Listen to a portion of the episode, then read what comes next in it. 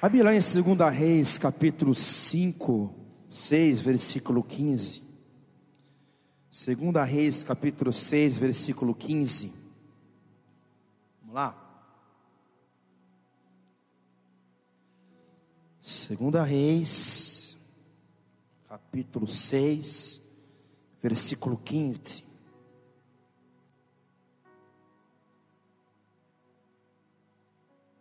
Amém? Vamos para a leitura bíblica. Vamos lá. E o servo do homem de Deus se levantou muito cedo e saiu.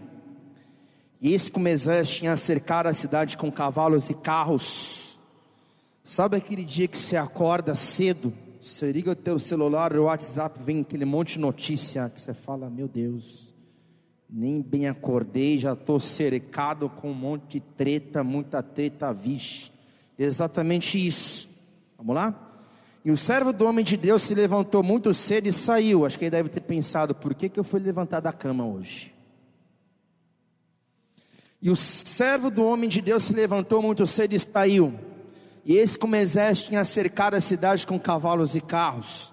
Então o servo lhe disse para Eliseu: Ai, meu senhor, que faremos? E ele disse: Não temas, porque mais são os que estão conosco do que os que estão com eles.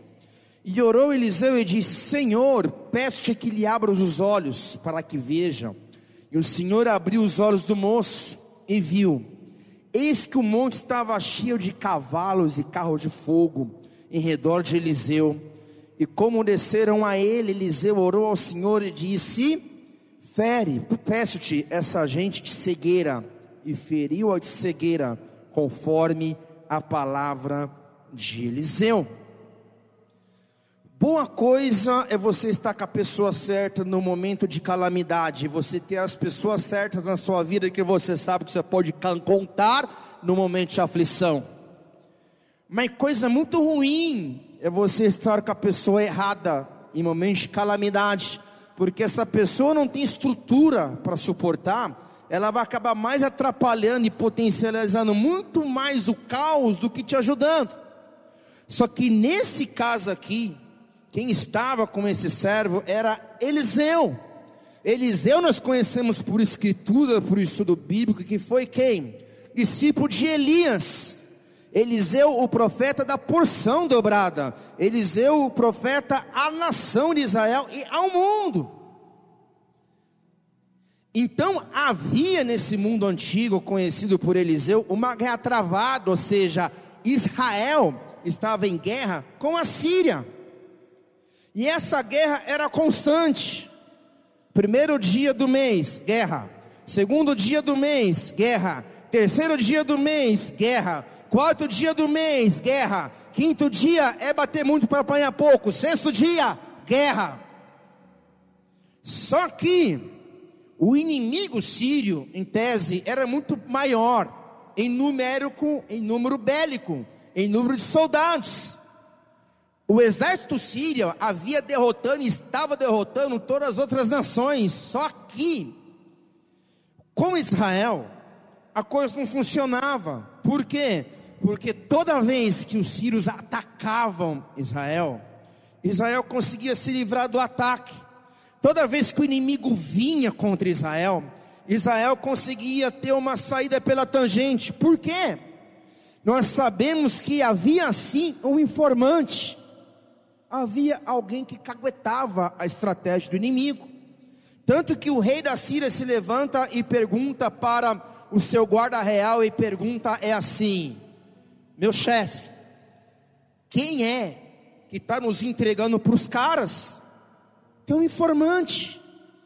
Tem alguém no nosso meio que está infiltrado, porque toda vez que nós atacamos Israel, Israel está preparada. Israel se livra do ataque. Como assim? Então, de fato, havia um informante. E esse informante não era alguém de dentro do exército sírio.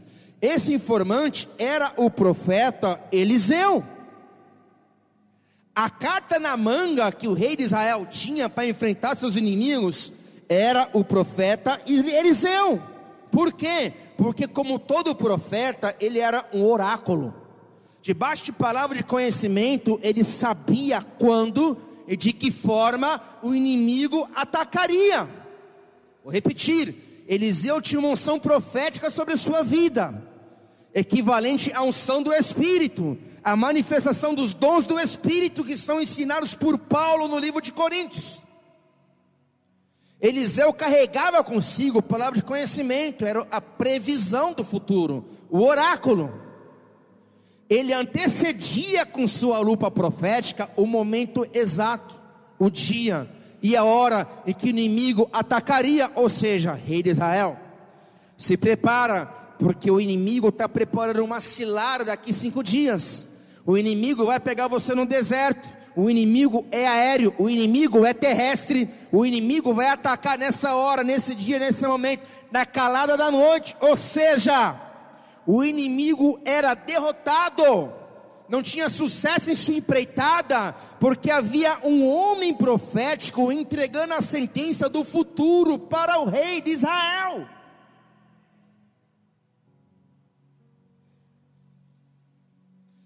De alguma forma, de alguma forma, de alguma forma, o rei sírio teve a informação de que esse homem que entregava suas estratégias ao rei de Israel era o profeta Eliseu. Então, o que, que ele fez? Ótimo, não consigo derrubar a nação de Israel, não consigo tomar posse desse reino. Então, qual é a causa do causador? É o profeta? Vamos derrubar o profeta. Vamos derrubar a voz profética. Vamos acabar com a intercessão.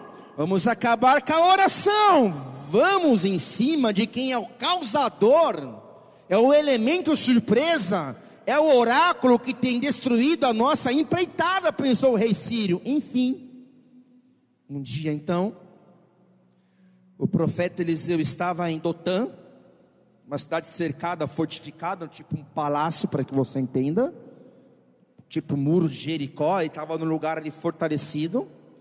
O seu servo então acorda, Gease acorda de manhã. Não sei se é Gease, acho que era Gease, sei lá, tanto faz, você entendeu. Seu servo acorda de manhã, olha um exército cercando a cidade. Quem era o alvo? Eliseu. E quem estava com Eliseu? ele. Então seu servo entrou no desespero, e quem aqui nunca entrou no desespero perante uma situação em que fugiu o controle? Peguei Covid, não tenho salário mês que vem, calculei errado a conta. Fui despedido, ou melhor, fui demitido do meu trabalho. Pior do caos, minha esposa, meu marido está com outro. Então você se levanta, assim como esse servo se levantou, e você já vê o caos em sua frente. Se correr, o bicho pega, se ficar, o bicho come. Então, logicamente, o servo se volta para Eliseu. E logicamente, eu e você, nos nossos dias hoje, quando o caos chega, nos voltamos para quem? Para Deus. Para Deus. Mas para se voltar para Deus, a pergunta-chave é: Deus é com você, mas você é com Deus? Deus é com você, mas será que em toda essa jornada o teu comportamento você é com Deus? Quem é com Deus pega culto, por exemplo, porque entende que no culto Deus está e que eu preciso dele. Então há um cerco de inimigo. Giásio fala: "E agora, Eliseu?" E Eliseu ele faz uma oração, dizendo assim: Senhor, eu peço-te que lhe abra os olhos para que ele veja. E o Senhor abriu os olhos do moço e viu e eis que um monte estava cheio de cavalos e carros de fogo em redor de Eliseu. Aonde está isso? Na Bíblia. A Bíblia diz, a palavra de Deus fala que os olhos desse moço foram abertos. e ele pôde ter uma leitura daquilo que estava acontecendo em sua volta. Compreenda agora, de uma forma neotestamentária, dentro do Novo Testamento, nós sabemos que estava havendo uma guerra natural, mas estava havendo uma guerra espiritual a guerra natural ali, o cerco do profeta era provocado por entidades malignas, segundo as revelações do Novo Testamento, segundo o livro de Efésios, que diz que a nossa batalha não é contra a carne e contra sangue, mas sim contra principados e potestades e dominadores desse mundo tenebroso. Mas eu sou visitante, eu nunca fiquei sabendo disso, nunca ouvi, está sabendo agora, ou seja, são espíritos malignos graúdos, tipo Lúcifer. Assim, pra você ter uma ideia. Né? Aí, cara, uma guerra espiritual acontecendo. O texto não fala, mas se havia um exército de Deus, invisível, espiritual, havia um exército inimigo sobre o exército inimigo. Então, uma guerra travada. Só que a boa notícia e essa é a boa nova que Eliseu fala para o seu servo, mais ou menos assim, parafraseando.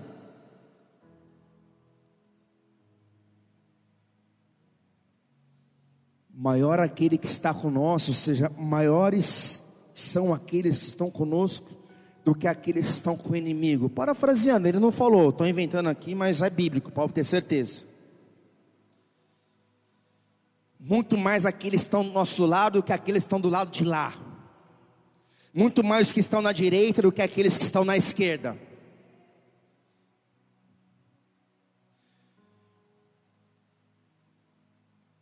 Isso é aplicado na tua vida e na minha vida hoje. Por quê? Porque nós não estamos lutando pela vitória. Tá, gente, tem gente, cara, na igreja buscando a vitória buscando a salvação. O que a gente não entende é que nós lutamos a partir de um lugar. O que Eliseu sabia aqui, o que ele estava tentando ensinar para o seu, seu, discípulo é: cara, calma, o inimigo tem arma, a gente tem todas as armas. O inimigo tem poder, mas nós temos todo o poder.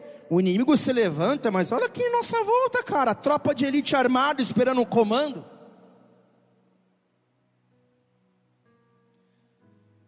Eu falo para você: calma, calma.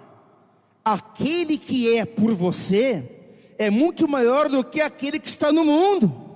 Calma, Deus não perdeu o controle. Calma. Se os teus olhos pudessem ser abertos agora, você veria em volta desse prédio um batalhão angelical nós somos roubados, porque a gente paga pau para o Elon Musk que mandou satélite para o céu. Jesus subiu para o céu há muito tempo e vai descer, porque Ele é o pão vivo que veio do céu. Muito mais que a aeronáutica dos Estados Unidos, do que a marinha dos Estados Unidos, do que o exército de Israel, do que o BOP da polícia militar, cara, muito maior são seres espirituais angelicais que estão disponíveis a trabalhar e a batalhar em favor de quem? Do Elon Musk e do Bill Gates? Da igreja!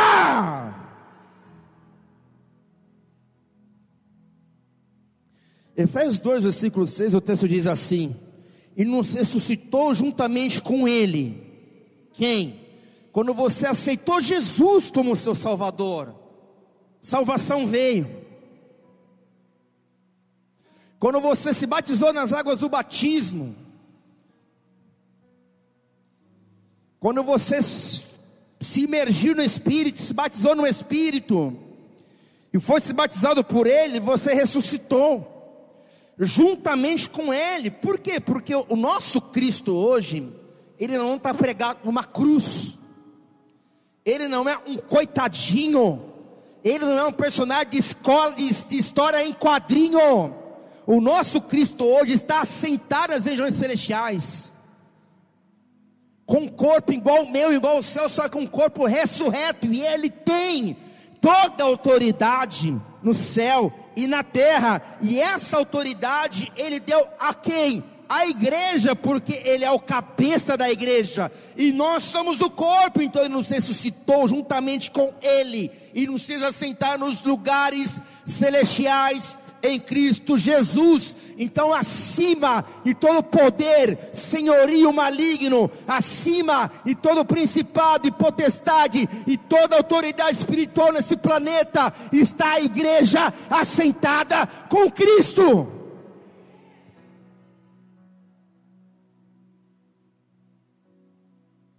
Nós temos a chave do futuro em nossas mãos para determinar o futuro e para visualizar hoje, então por que nós não entramos nesses lugares?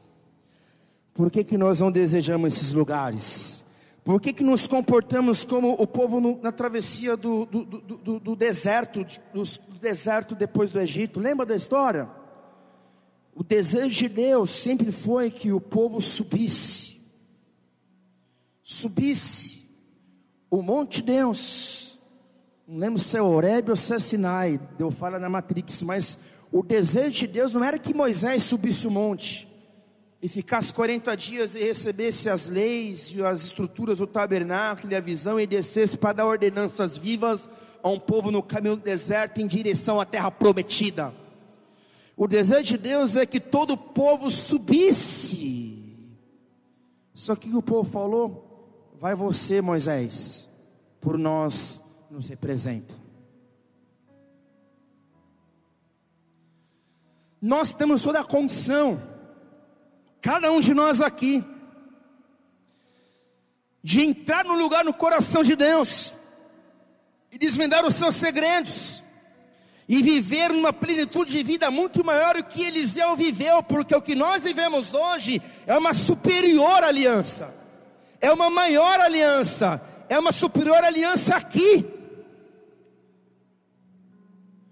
O dom profético estava apenas sobre Eliseu. Só que hoje o dom profético está sobre a igreja. Então por que que muitas vezes a gente se vê desgovernado? Surpreendidos, atacados de todo lado, pegos com a calça curta, assim. Nossa, me pegou, hum, tirou a foto. Por que, meu Deus do céu? Quem sofre tanto, sendo que nós temos um caminho, temos um Cristo, vivemos a partir de uma vitória conquistada na cruz. Se Deus é por nós, quem será contra nós? Então, por que que nosso do dia a dia diário a gente se comporta não como um pitbull, mas como um pincher? Por que, meu Deus do céu, que nós aceitamos essa enxurrada de humanismo, de filosofias, de coisas dessa área, dessa era, e não abraçamos a revelação do Cristo em nós, a esperança da glória. Por quê? Que a gente terceiriza o nosso monte de oração e fala, pastor, só por mim.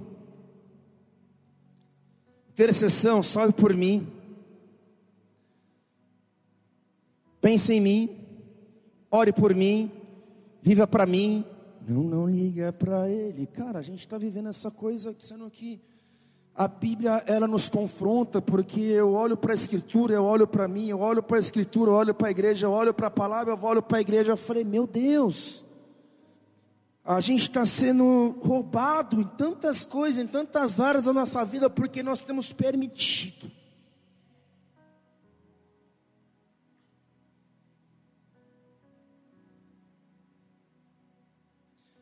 Os filhos de Deus são guiados pelo Espírito de Deus, ok? Textual de Romanos. O pastor, o apóstolo, o profeta, não, os filhos. O Espírito Santo, ele é um guia que te guia para que você não tome decisões erradas, para que você não caia em armadilhas, para que você se livre das ciladas e se Ele permitir que você passe pelas intempéries da vida, você vai saber que é Deus te tratando, te provando, te guiando num caminho deserto para que teu caráter seja aperfeiçoado. Só que nós aprendemos a ouvir o psicólogo, o terapeuta, o psicanalista, nós aprendemos a ouvir esse mundo e suas vozes, mas nós não aprendemos a ouvir a voz do Espírito Santo. Quando é Deus falando com você, quando não é Deus falando com você. Eu não estou falando de extremos aqui, porque tem gente que parece que tudo Deus falou com ela, Deus falou comigo, Deus falou comigo, Deus falou comigo, para com isso. Quando Deus fala, traz paz, testifica, traz direção, quando Deus fala, Ele cria. Quando Deus fala, Ele não leva você a bater de frente com teu marido. Fala Deus. Ou bater de frente com a tua esposa. Fala Deus. E a bater de frente com a tua liderança. Fala Deus. O reino de Deus não é anárquico, é ordem. Quem torna uma anarquia somos nós. Com as nossas coisas do coração, com os nossos orgulhos, vaidades, egoísmo, enfim. Então havia um link espiritual através da vida de Eliseu era banda larga, conexão, e Gease foi beneficiado. Assim somos nós quando levantamos um altar de intimidade com o Senhor, e temos um altar de intimidade de adoração, e caminhamos conforme a Sua palavra e obedecemos, há uma conexão. E quando há uma conexão, eu não fico confundido. Por quê? Porque essa semana você poderia ter morrido, mas porque você ouviu a Deus, tua vida foi liberta, ou seja, não vai viajar, não viaja, fica em casa. Os filhos são guiados pelo Espírito Santo. E como eu ouço a voz do Espírito Santo, ambientes como esse, congregacionais, são propícios para que você ouça a voz do Espírito Santo, momentos de adoração, de entrega, são propícios para que Deus fale dentro de você, momentos como este de oração, são propícios para que Deus te ministre, momentos como este de pregação da palavra, são propícios para que o Espírito Santo ministre você como ele já está ministrando, só que a pega, sabe o que? Porque muitas vezes, o que Deus vai falar, não é que ele não está falando, é porque você não quer ouvir. Muitas vezes, aquilo que Deus vai te pedir é totalmente contrário daquilo que são seus desejos. Então, por essa razão, que nós precisamos, como igreja, cultivar essa vida com o Senhor diária e buscar em sinceridade esse alinhamento com o céu. Amém? Salmo 37, versículo 7 diz assim: O anjo do Senhor acampa-se ao redor dos que o temem e os livra. O anjo do Senhor, ele faz acampamento em volta daqueles que o temem e os livra. O anjo do Senhor, ele faz acampamento em volta daquele que os temem e os livre. Então, o princípio da sabedoria é o temor do Senhor. Só que o temor do Senhor também movimenta os anjos do Senhor para que me guardem em todos os seus, os nossos caminhos. Quem disse isso? A Escritura.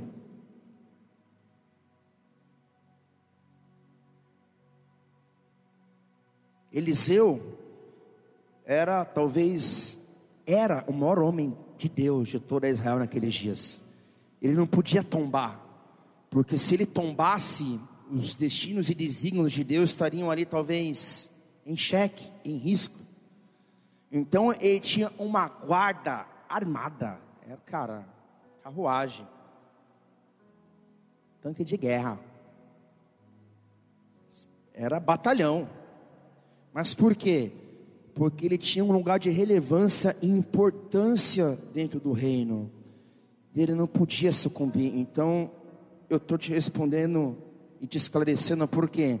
Porque nós queremos, Deus guarda. Por que, que Deus deve guardar a tua vida? Por que, que Deus deve guardar teus negócios? Por que, que o anjo do Senhor deve acampar em volta da tua casa? Por quê?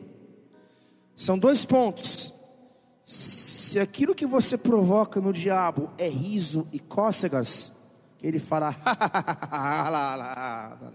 ó oh, crente, não tem porquê ver um batalhão de anjo em tua volta. Vai gastar anjo para quê? Agora, se você é alguém de oração, de evangelismo, posicionado, soldado, guerreiro, batalhador, influente, influencia, faz a diferença. Ou seja, se você caísse hoje, quem seria afetado? Se você caísse hoje, quantos cairiam com você?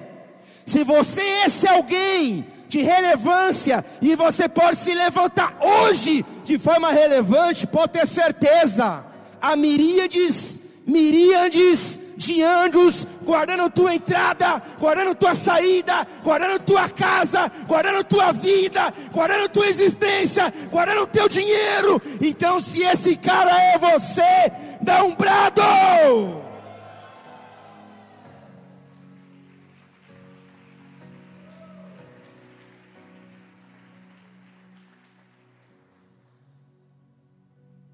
Mas disse que eu seria mais neotestamentário nesse ano. Vamos lá para o livro de Atos, capítulo 9, versículo 1. O tema dessa mensagem é reação em cadeia. Toda vez que você tem um encontro com Deus e você se posiciona, e Deus te encontra com você, e você se posiciona, Deus encontra de novo. Tuas atitudes e comportamentos de fé, teus rompimentos geram uma reação em cadeia, que vem a reação em cadeia que vai alcançando seus filhos naturais, seus amigos, seus familiares e as pessoas que estão em sua volta, elas vão sendo beneficiadas pelo seu posicionamento, mais ou menos assim. Você tem um chamado pastoral, você é enviado para uma cidade, o teu rompimento da cidade, ele vai beneficiando pessoas que estão na cidade pessoas vão sendo alcançadas, e essas pessoas alcançadas vão alcançando outras pessoas. É assim do lado negativo. Se a minha vida é o do Satanás, tudo errado, eu vou desgraçando a vida de todo mundo que está à minha volta. Agora, se a minha vida é posicionada no Senhor, eu vou abençoando, eu vou transformando a vida de todo mundo que está em minha volta. Isso é uma reação em cadeia. Atos capítulo 9, versículo 1. Queria tanto falar o que aconteceu com Eliseu depois, mas fica para outra mensagem. Aconteceu algo muito massa. Vou falar, depois a gente vai para esse texto aqui, fica nesse texto, porque Eliseu tinha um exército em sua volta. Ele poderia ter falado assim: agora vai. Vamos lá, exército de Deus quebra tudo. Não, ele lançou uma palavra. A palavra fala que Deus não falou para ele lançar uma palavra, mas ele era tão íntimo de Deus, tão íntimo. Alguém que caminha no zoe na vida, cuidado, porque até aquilo que Deus não falou para ele falar e ele fala, vai se cumprir. Ele lançou uma cegueira nos soldados e pegou todo mundo e levou para Samaria, capital de Israel, onde estava o rei. E se virou para o rei e falou: Rei, está aqui, ó, o exército sírio. E o rei perguntou ao profeta: Profeta, o que, que eu faço com esse povo? E o profeta falou: Mata tudo. Não. O profeta falou para eles: Dá para eles pão e água. E manda eles de volta de onde eles vieram para o rei sírio. Ou seja, se teu inimigo tiver sede, dá o que beber. Se teu inimigo tiver fome, dá o que comer. Então eu destruo a teologia se aquele que não me viu na prova não me ajudou. Vai ver de mim quando eu estiver de pé, porque eu vou massacrar ele. Essa canção não é bíblica.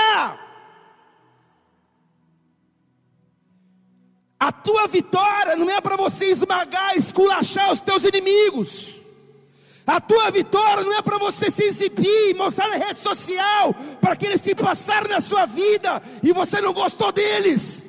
A tua vitória é para você beneficiar e abençoar até aqueles que um dia pisarem em você. Sabe aquele cara que pisou, pisou, pisou, cuspiu, pisou. Quando Deus te levantar, você vai lá e pega um recurso e fala: Cara, Deus mandou te entregar esse valor. Deus abençoe e segue a sua vida em nome de Jesus.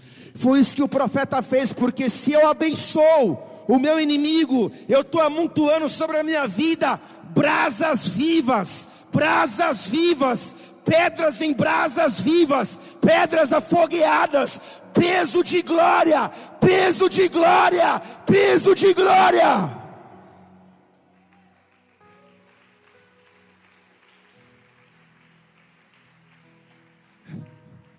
Vamos lá para Atos agora, acho que vocês entenderam, né?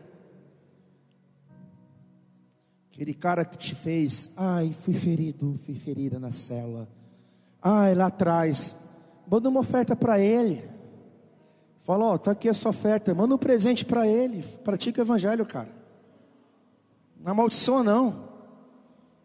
Seja homem de Deus, não homem da religião. O texto diz assim: E Saulo respirando ainda ameaças de morte contra os discípulos do Senhor, dirigiu-se ao sumo sacerdote e pediu-lhe cartas para Damasco, para as sinagogas, a fim de que se encontrasse alguns desse caminho, quer homem, quer mulheres, os conduzisse presos a Jerusalém. E indo no caminho, aconteceu que chegando perto de Damasco, subitamente o cercou um resplendor de luz do céu e caindo em terra, ouvi uma voz que lhe dizia: Saulo, Saulo, por que me persegues? E ele disse: Quem é, Senhor? E disse o Senhor: Eu sou Jesus, a quem tu persegues. Duro é para ti recalcitrar contra os aguilhões.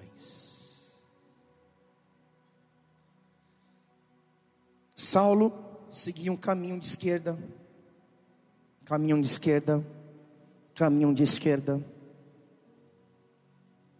Saulo tinha um desejo no seu coração, que era aprender o máximo de cristão, açoitá-los, maltratá-los e dar o alvará de morte como ele deu para Estevão um tempo atrás. Só que no meio do caminho, palavra fala que uma luz, não é à toa que a Escritura diz que Jesus é a luz do mundo. Uma luz. Ele ouviu uma voz. Ele caiu. Talvez o cavalo, mas a Bíblia não fala de cavalo. Caiu. Se prostrou. Se entregou e nessa entrega, ele se encontrou com aquele que ele achava que servia, mas não servia. O que, que eu compreendo com isso? Nós olhamos o mundo com uma ótica humana natural de julgamento, mas o mundo que persegue, o mundo que rejeita, o mundo que nos fere, o mundo que nos apedreja, é esse mesmo mundo que Deus ama que Deus quer alcançar, que Deus quer transformar. E foi exatamente isso que aconteceu com esse homem chamado Saulo. E eu tenho esperança, porque se isso aconteceu no livro de Atos, Nova Aliança, era da igreja, extensão nós somos no livro de Atos dos apóstolos. Se isso aconteceu em lugar nenhum, fala que isso não pode acontecer mais. Se isso aconteceu, se esse Saulo perseguidor teve uma experiência tão poderosa, tão poderosa, tão poderosa, tão poderosa com Deus, ao ponto de mudar o curso e o rumo da sua vida, e o curso e o rumo da sua vida mudado, desencadeou uma reação em cadeia. Há cartas que chegam para você hoje, Paulinas, teologia, conteúdo histórico, apóstolo. Filme Paulo, o apóstolo, virou até Hollywood. Se esse encontro desencadeou uma reação em cadeia, imagina eu e você nos encontrarmos de fato com o Rei da Glória e termos a nossa experiência cristã evangélica transformada. Falo isso por quê? Porque Saulo ele achava que servia a Deus. Saulo ele achava que estava fazendo a coisa certa em nome de Deus, mas não estava. Talvez você ache que é crente. E se você não for crente? E se você não for nascido de novo?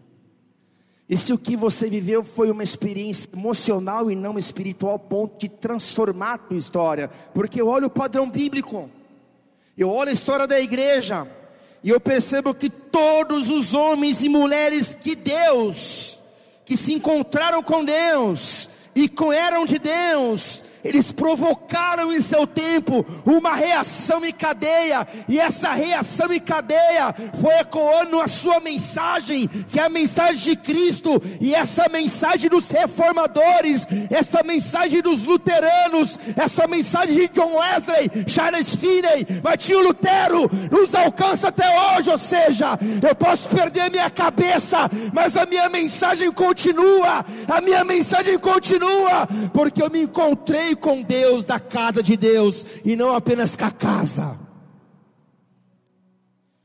Vou abrir um parênteses aqui. Não fica chateado comigo, não foi eu que falei, vou reproduzir o que ouvi ontem. O pastor já disse algo interessante ontem, porque hoje nós procuramos uma igreja como consumidores. Ele que falou, nós somos consumidores.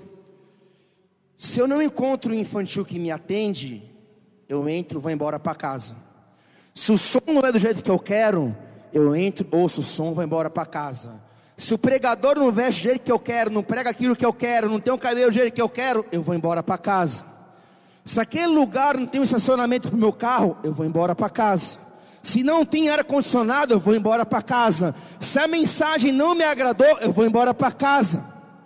Hoje nós geramos consumidores e poucos discípulos consumidores e poucos discípulos, porque a igreja primitiva nunca precisou de estrutura para expandir, para crescer. As pessoas não vinham para Jesus por causa da escritura ou do nome da denominação. As pessoas vinham para Jesus por causa da presença, por causa dele ou mesmo Jesus.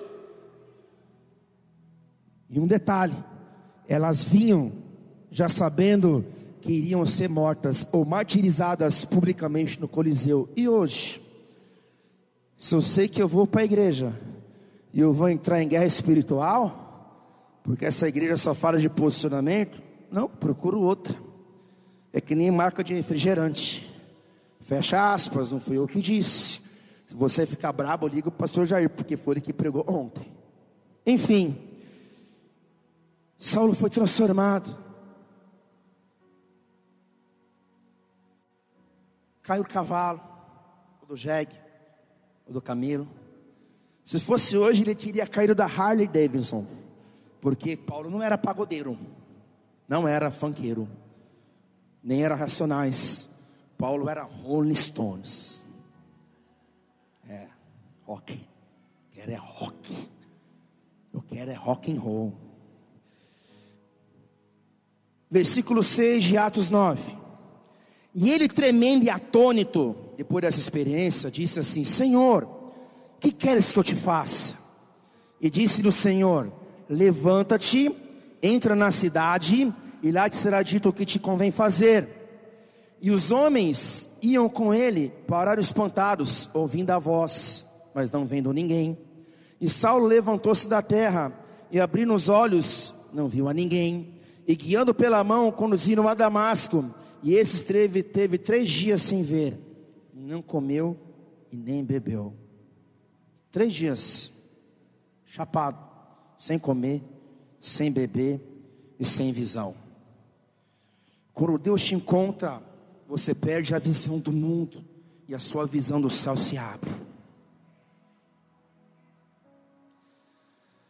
E havia em Damasco, versículo 10 de Atos 9, um discípulo chamado Ananias gente que nem a gente, homem da nova aliança, gente da cidade, o cara que está na fila da padaria, o tio da bicicleta barra forte, gente que nem a gente, comum, os Oliveiras, os Silvas. Eu estou falando isso porque Ananias, um discípulo comum, mas um filho de Deus, foi convocado para ministrar. O homem que desencadearia, ou seja, ele ministrou Saulo, e Saulo se transformou em Paulo, e de Paulo se, inicia, se inicializou uma reação e cadeia que mudou a história do mundo.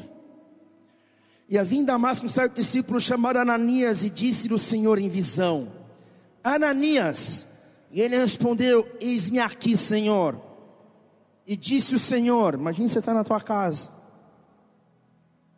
De repente, você está sentado na sala. Deus te visita e fala exatamente isso. Levanta-te e vai à rua chamada direita e pergunta em casa de Judas por um homem de trás chamado Paulo, pois eis que ele está orando. E numa visão ele viu que entrava um homem chamado Ananias. Cara, isso é muito louco. Deus falou com um discípulo. Saulo já tinha tido uma visão de um homem chamado Ananias. E punha a mão sobre ele a mão para que tornasse a ver. Ele viu. Ele viu o mesmo espírito de Eliseu, a unção profética. É a unção que leva à conversão e é a unção que deu experiência a Saulo, porque ele viu o que iria acontecer. Isso é muito específico. Eu quero chegar no nível um dia de um anjo entrar na minha casa, eu um exemplo, com a Juliana eu falar, pera, eu já sei que vocês vão vir aqui. preparei a cinta, preparei o, o, o rango.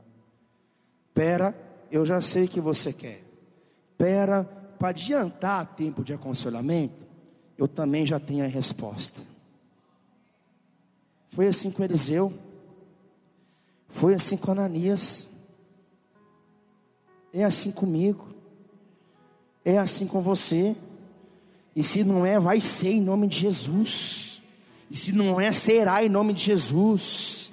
Eu não aceito viver a mediocridade rasa. Vai ser comigo, vai ser com você, vai ser com o Geases que estiver perto de mim. A gente vai viver as loucuras em Deus. Vai. E numa visão, versículo 13, respondeu Ananias: Senhor, há muitos ouvi acerca desse homem, ele sentado na poltrona. Quantos males tem feito aos teus santos em Jerusalém? E aqui tem poder os principais sacerdotes para prender a todos os que invocam o teu nome. Ele tinha poder de prender todo mundo. Disse-lhe, porém, o Senhor: Vai, porque este é para mim um vaso escolhido, para levar o meu nome diante dos gentios e dos reis e dos filhos de Israel. E eu lhe mostrarei quanto deve padecer pelo meu nome.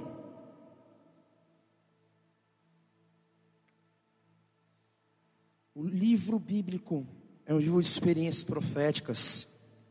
Me desculpe os mestres, não dá para ficar nessa coisa marasma. A gente não pode ficar só tentando saber quantos paus se farca de Noé. A gente tem que compreender o Deus, entender Deus e viver o Deus que deu a revelação da arca de Noé. Me perdoa. Tem muita gente, cara, se perdendo de Deus, desviado porque vive um conto evangélico, de fábula, mas não vive um relacionamento com Deus, que não é uma fábula, mas é um Deus de vida. É um Deus de vida. Olha aqui, versículo 15. Gente, disse-lhe, porém, o Senhor: Vai, Ananias. E era Ananias, um discípulo comum, porque esse Saulo para mim é um vaso escolhido. Saulo era o traficante. Saulo era o adúltero, promíscuo, desgramado, religioso dos infernos. Desculpa a palavra, mano. Já falei, está falado. Só que Deus olha para esse escroto e fala assim: Ele é para mim um vaso escolhido, para levar meu nome aos gentios e dos reis, dos filhos de Israel, e eu lhe mostrarei quanto ele deve padecer pelo meu nome.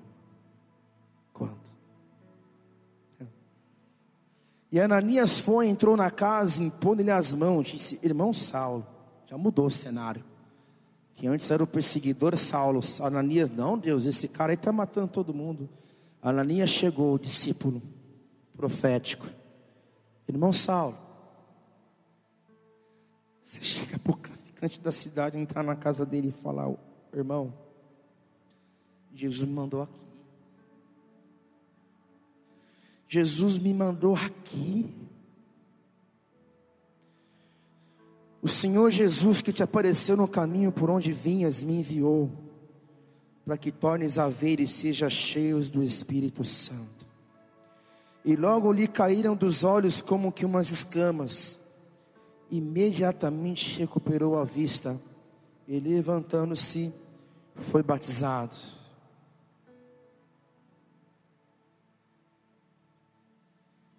Sabe por que, que você é enviado? Para que um povo consiga ver. E para que esse mesmo povo esteja cheio do Espírito Santo. Você é um Ananias, vou aplicar na tua vida. Você é um Ananias, você é um discípulo. Sabe qual é a tua missão hoje? Impor as suas mãos, realizar a oração, tirar as escamas. O que são as escamas? Que prendem os olhos. Vamos ser racional e inteligente. Qual pessoa, em sua sã consciência, rejeitaria Jesus, o Rei da Glória? Ninguém. Ninguém. Por que o mundo rejeita, as pessoas rejeitam Jesus? Porque há escamas, elas não conseguem ver. É interessante porque a palavra escamas está no plural. Escamas, o pecado original. A leitura de um mundo maligno que já nos catequiza desde criança. A acreditar que futebol é massa demais, Ronaldinho Gaúcho é o top. Mas Jesus é apenas um conto de fada. Igreja minha, discípulo Ananias, você tem um chamado que você não pode fugir, que é tirar as escamas de um povo que está ali fora. Tirando as escamas, você é comissionado a encher eles com o Espírito Santo. Foi assim com Saulo, as escamas caíram. Ele foi cheio do Espírito Santo e ele foi batizado. Fast food rápido, três em um. McDonald's, pão com hambúrguer, Coca-Cola e batata frita, ou seja, a escama caiu. Ele foi cheio do Espírito e ele foi batizado.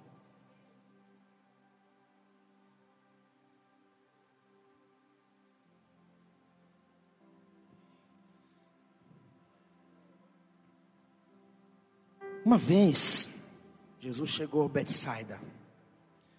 Marcos 8, versículo 22.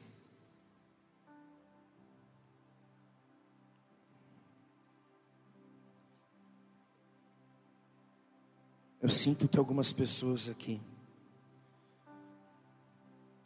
você está caminhando com escamas nos seus olhos. Você não consegue ver além das impossibilidades. Mas hoje o Espírito Santo está abrindo a tua visão para que você veja além de números, além de valor financeiro, que você enxergue além da doença, para que você visualize não aquilo que você projetou em seu gráfico, de escala de projeção, de organização, mas aquilo que Deus projetou na vida que Ele tem para você desse ano de 2022. Jesus chega em Betsaida, Marcos 8, 22. Trouxeram-lhe um cego e rogaram-lhe que o tocasse. E tomando o cego pela mão, levou para a aldeia e cuspiram nos olhos e pondo-lhe as mãos, perguntou-lhe se via alguma coisa. Levantando ele os olhos, disse: Vejo os homens, pois os vejo como árvores que andam. Depois disso, tornou-lhe a pôr as mãos sobre os olhos, e o fez olhar para cima, e ele ficou restaurado, e viu a todos claramente, e mandou-os para casa, dizendo: Não entreis na aldeia, nem o digas a ninguém na aldeia. Interessante. Um homem como escamas, um cego como escamas, como Saulo tinha escamas, como Gease tinha escamas. Gease pensou que um Eliseu abrisse seus olhos para a verdade. Saulo pensou que um Ananias retirasse as suas escamas. E esse homem cego, ele se encontra com Jesus. E algo interessante acontece, porque em vários momentos bíblicos dos evangelhos, quando Jesus se encontrava com os enfermos, doentes, cativos e oprimidos, a libertação não era conta-gota, era na hora. Levanta e anda. Vai, a tua fé te salvou. O que queres que eu te faça? Só que nesse quadro aqui, isso incomoda meu espírito. Isso nos tira de um conforto literal de leitura bíblica, porque eu vejo, eu percebo que esse homem foi curado em duas instâncias. Será que Jesus não tinha poder para curar ele de forma instantânea?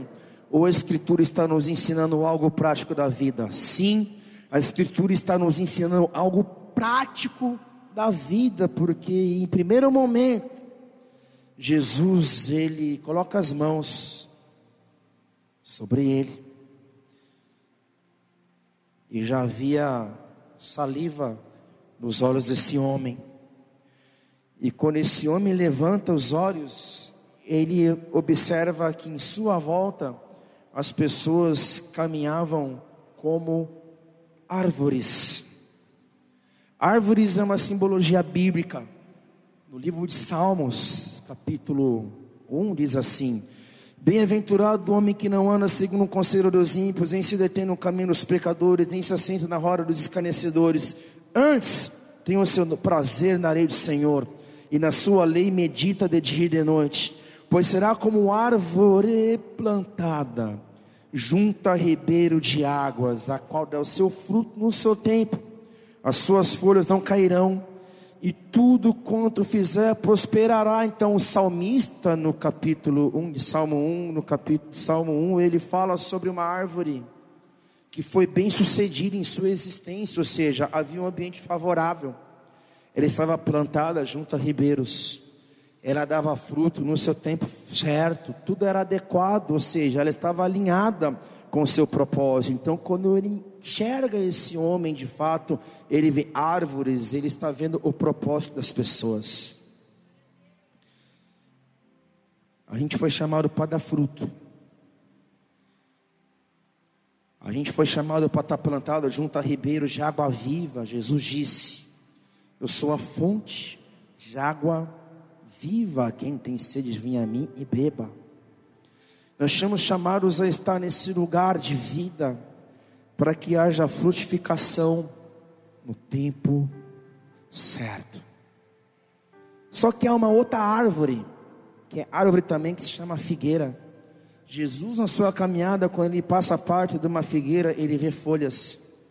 Ele para e tenta procurar um fruto, não tem. E ele fala: Você está fora do tempo, você só tem folhas. Sexy ela se seca. Em um outro momento em que havia um dono de uma vinha, Jesus ele pega uma figueira brava. Ele fala essa parábola. E um homem vem e coloca sua figueira brava ali na videira onde havia cultivado vinho. Videira fala de vinho, então havia uma vida, uma vinha. E essa figueira brava foi colocada ali porque de fato ela já tinha sido arrancada do lugar porque ela não dava fruto, então era a última chance para ela. Então eu quero acreditar que existe duas qualidades de pessoas: aquelas que estão plantadas ao ribeiro de água viva e aquelas que não estão. Aquelas que conhecem o Deus vivo através de Jesus Cristo e aquelas que não conhecem o Deus vivo através de Jesus Cristo que é o único caminho. Mas há também mais duas qualidades além dessas qualidades que são aqueles que estão na igreja. Dentro da igreja você está, pode estar plantado na fonte, ao ribeiro, à margem, e frutificando você frutificará, e todos serão beneficiados com os seus frutos, com a sombra das suas folhas e seus galhos, mas há uma qualidade também de figueiras secas, que passa a estação, só tem folhas, mas não tem fruto, não tem vida, porque não está plantado na vide que é Jesus mas está plantado de alguma outra coisa que pode ser estrutura, que pode ser tantas coisas, mas que não é a água viva que é Jesus. Então eu quero compreender que esse homem, ele fala de algo importante, que se chama novo nascimento. Pegou? Ou está boiando na maionese? O verdadeiro novo nascimento me faz ter uma experiência com o céu não uma experiência com a religião. Para nascer de novo, eu não preciso de show, câmera, luz, ação, estrutura, prédio. Pode ser que sim, pode ser que não, porque eu posso me converter na boca, usando droga, e um crente cheio do Espírito Santo, e um Ananias passar por ali, pegar na minha mão, orar por mim, minhas escamas caem, eu confesso Jesus, pronto, eu fui inserido no reino porque eu tive uma experiência com o céu. Isso está acontecendo em países muçulmanos, muçulmanos, onde o evangelho não tem poder de penetração, ou porque não conseguimos, ou porque você se omite, porque era para você estar tá na Índia e você está aqui. Países muçulmanos, cara, o que está acontecendo hoje? Os crentes, os poucos dos países muçulmanos estão orando pela salvação no seu país. E Deus está salvando, sabe quem? Os radicais islâmicos, porque eles estão se encontrando com Jesus. Como Saulo se encontrou no caminho de Damasco, eles estão se convertendo. Eles não têm acesso à teologia ocidental norte-americana. Eles não têm acesso às nossas igrejas pretas, amarelas, verdes, som. Eles não têm acesso aos nossos livros, mas eles têm acesso a um livro que se chama a Bíblia Sagrada. Isso tem transformado o Oriente tem transformado Saulos, os grandes perseguidores, em Paulos, pequenos apóstolos de Cristo que estão dispostos a morrer, se preciso for, pela causa do Evangelho. Então, esse homem tem uma leitura da vida, e eu lhe pergunto: quem é você? Você é a figueira seca? Ou você é a árvore frondosa?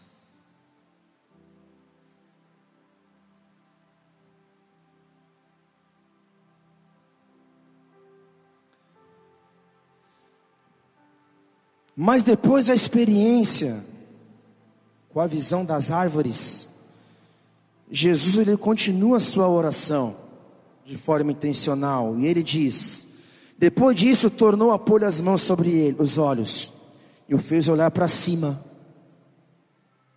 Não tem aquele filme do Netflix, Olhe para cima, é muito profético aquele filme. Tentaram usar de uma forma para tentar nos confundir mas de verdade é mais um sinal, porque a igreja, ela não é chamada a ficar olhando para baixo, onde tem dor, derrota, fome, desilusão, frustração. Não que ela não deve se importar, mas ela é chamada a olhar para cima. Olha para cima, que o teu redentor está voltando. Ele está voltando. Então ele é curado e ele é restaurado agora e volta a viver a sua vida com o conhecimento da eternidade, com uma experiência com os céus, com uma visão espiritual, ou seja, ei, eu acredito que a vida desse homem nunca mais foi a mesma. Por quê? Porque o texto diz, o texto fala que Jesus falou para ele assim: Cara, agora que você está curado, volte para a aldeia. Não volte para casa, mas não entre na aldeia. O versículo que lhe fala que Jesus tinha tirado ele da aldeia, a aldeia representa um lugar do mundo de pecado, de confusão, de morte e destruição. Era isso, cara.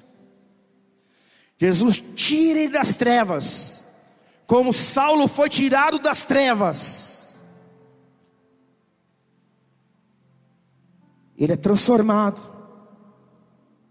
suas escamas caem, e Jesus fala: volta para lá. Tem muito crente com medo do mundo, com medo da vida. Em casa, você não vai influenciar e você não vai libertar ninguém. Jesus podia ter falado para ele assim: Vamos lá, cara, você vai ser um discípulo. Você vai caminhar comigo, você vai ser um dos apóstolos. Mas quem disse que ele não foi, ou até mais importante no seu tempo?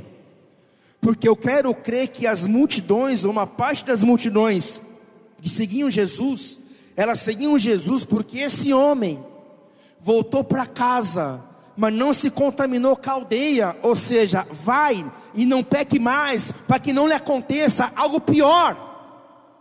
Ele voltou para casa, ele voltou para o seu seio familiar, testemunhou aquilo que Jesus havia feito na sua vida. Não fuja dos seus parentes porque eles são complicados, os meus também são.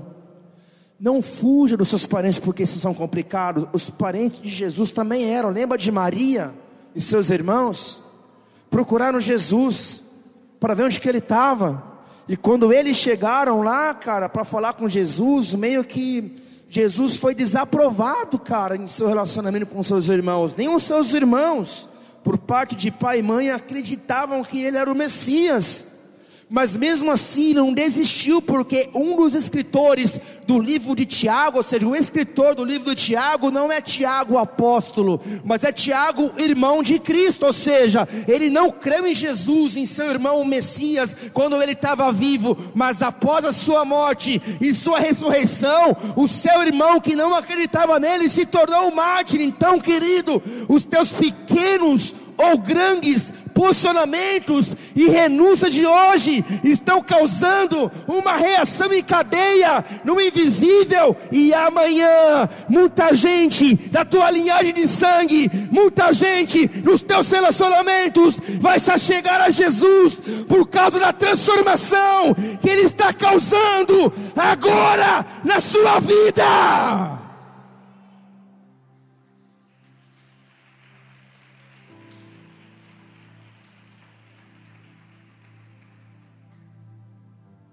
Ele saiu da aldeia e voltou para casa.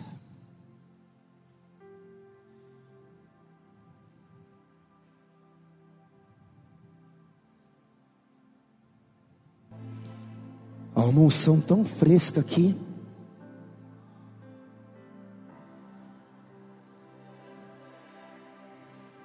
Deus nos agracia com uma unção de reis, príncipes e princesas.